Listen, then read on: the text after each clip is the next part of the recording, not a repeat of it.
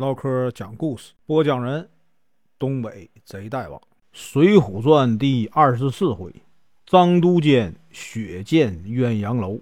声明：本书由网络收集整理制作，仅供预览、交流、学习使用，版权归原作者和出版社所有，请支持订阅、购买正版。如果你喜欢，点个红心，关注我，听后续。上回说到，知府啊贪财，收了张都监的这个钱，经常到牢里啊查看武松的这个情况，希望呢武松快点啊就死在这个牢里。叶孔目说呀，武松打败蒋门神是帮助啊施恩夺了这个快活林，蒋门神呢怀恨在心，想这个陷害武松。张都监呢收了蒋门神的钱，设计陷害了武松，想借我们的手啊除掉他。知府听了，心想：这个张都监收了蒋门神的银子，却让我做这种害人的事，太不像话了。从此呢，他对这件事儿啊就不怎么上心了。两个月监禁期满了以后啊，武松被判发配恩州。今天啊，咱继续啊往下说。武松被打了二十棍呢，被这个两个官差押着出了衙门。施恩呢，在外面等待，头和手都包扎着。武松见了，问道：“哎，我好多天不见你，你怎么了？”施恩说：“不瞒哥哥说呀，你被陷害以后啊，那蒋门神带着一伙当兵的，把小弟给毒打了一顿。”又夺了这个快活林，武松无奈啊，只是叹气。施恩呢，递给武松两只熟鹅和一个包裹，说呀：“这两只鹅呀，哥哥路上吃。包裹里啊是换洗的衣服。”两个官差见了施恩，一直啊没有好脸色。施恩呢，想请他们去喝几杯，他们呢并没有去。施恩又给他们了十两银子，希望他们路上啊。照顾武松，他们也不要。施恩对武松说：“我看这两个家伙不怀好意啊，哥哥路上小心啊。”武松与这个施恩道别，说了：“哎，放心，我自有办法，对付他们。”于是他跟着两个官差上路了。走了十五里路，武松呢吃了一只鹅，又走了十五里路，把另一只鹅也吃了。三个人离开孟州城。八九里路时啊，有两个手持坡刀的人跟在他们后面。武松看见两个官差和那两个人呢相互使眼色，就明白啊，他们要对自己啊动手。只是呢，装作不在意。又走了几里路，武松等人来到了哪儿呢？飞云浦。飞云浦有一座宽阔的石桥。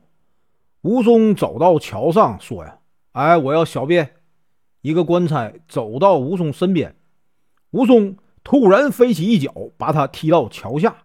另一个官差啊，正要躲避，也被武松啊踢了下去。两个官差都死了。两个提破刀的人呢，慌忙逃跑。武松大喊：“哪里跑！”这个时候，他用力扭开木架，追到桥下。其中一个人呢，滑倒了。武松拿起一把破刀，将他刺死。武松追上另一个。揪住他，问道：“是谁派你们来的？你说实话，我就饶了你。”那人说：“小人是蒋门神的徒弟，奉师傅之命啊，来害好汉。”武松又问：“你师傅在哪儿？”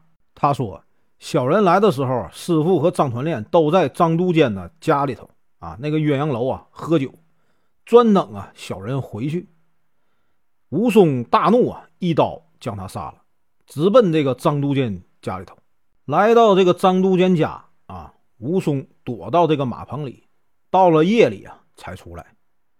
马夫听见了，以为有贼来偷衣服，就开了门，却被这个武松啊推进屋里头。他看见武松提着这个破刀，连忙跪下求饶。武松说：“你认得我吗？”马夫听出是武松的声音，说：“好汉饶命啊，不关我的事。”武松说：“张都监在哪儿？”马夫说：“在鸳鸯楼。”武松一刀杀了马夫，来到后堂，跑过厨房时，听见两个侍女啊正在抱怨：“哼，这两个客人怎么还不走？让我们到深夜都不能歇息。武松进去啊，杀了两个侍女，把灯熄灭了。都监府里的路啊，武松已经很熟了。他悄悄地来到了这个鸳阳楼下，楼上只有张都监、张团练、蒋门神三个人。蒋门神说：“呀，都监替小人报了仇啊，小人一定啊重谢。”张都监说：“啊，如果不是看我兄弟张团练的情面呢，我才不干呢。你呀，派人在这个飞云浦啊动手，等到明天呢。”就知道结果了。张团练说：“四个人对付一个人啊，就算他再有几条命，也跑不掉了。”蒋门神说：“嘿，小人吩咐徒弟在那里下手，让他们办成了就回来。”武松听了大怒啊，提着刀啊闯进屋里。蒋门神啊最先看见武松，站起来就要跑，被武松一刀啊砍倒。武松又挥起一刀杀死这个张都监。张团练是个武官，有些力气，抡起这个椅子打武松。武松接过椅子，将他打倒，接着一刀将他杀死。这个时候呢，蒋门神爬了起来，武松过去把他也杀了。武松见桌上的这个酒菜啊，连喝了三四杯酒，他又从死人身上扯下一块布，蘸着这个血迹啊，在墙上写道：“杀人者，打虎武松也。”正要离开时，碰见了都监夫人带着两个随从来到楼下。武松呢，把他们也杀了。玉兰正带着两个小丫鬟了过来，看见那个都监夫人倒在地上，大声叫苦啊，也被武松冲过来都杀了。武松出门以后，又碰见两三个丫鬟，一并都杀了。然后呢，连夜逃出了。孟州城，武松走了一夜，背上那个棍伤啊，疼痛，又累啊又困。路过了一座古庙，他就走了进去，躺在地上啊，想睡一会儿。他刚闭上眼睛，就被一伙人呢按住捆了起来。那四个人呢，像牵羊一样啊，把武松拖到了啊几里外的一间草屋里，然后呢，将他的衣服剥了。捆在这个柱子上，大声叫道：“大哥大嫂，我们抓到一个好货呀！”有个女人回应说：“我来了，你别别忙，我亲自动手。”这个时候呢，一男一女啊走进屋里。那女人看了武松，问道：“兄弟，是你吗？”原来那一男一女啊，正是张青、孙二娘夫妇。武松被他们的伙计啊捉来。打算呢杀了做人肉馒头。张青夫妇安排武松住到店里头。不久啊，孟州知府得知啊武松杀死张都监全家，连忙呢派人守住孟州啊四面关口，挨家挨户的这个盘查，下发这个通缉令抓捕武松。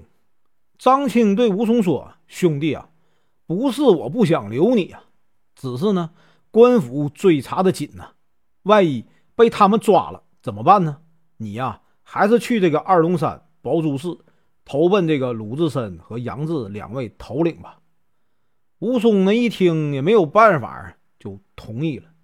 张青立即啊写了一封信给鲁智深，孙二娘却说：“兄弟啊，你这样出去一定会被抓住的。”武松问：“嫂子，为什么说我一定会被抓住啊？”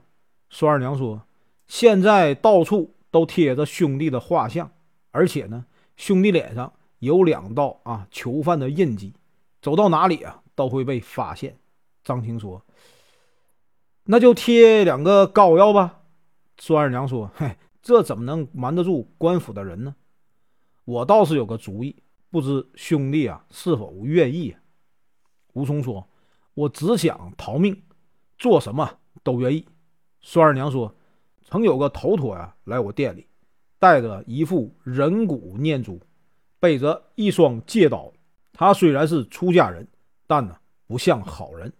我就用蒙汗药把他麻倒，取了他的性命。兄弟可以扮成这个啊头陀，披头散发盖住这个印记。”孙二娘将这个武松扮成头陀。武松呢，对着镜子哈哈大笑说：“哈，没想到我武松做了行者。”张青也为他修剪了头发，准备了一些银子和干粮，安排这个酒菜啊为他送行。说呀，兄弟啊，路上不要喝酒闹事，言行啊要像个出家人的样子。当晚呢，吴松就离开了十字坡，向二龙山走去。本文结束，感谢观看，请听后续。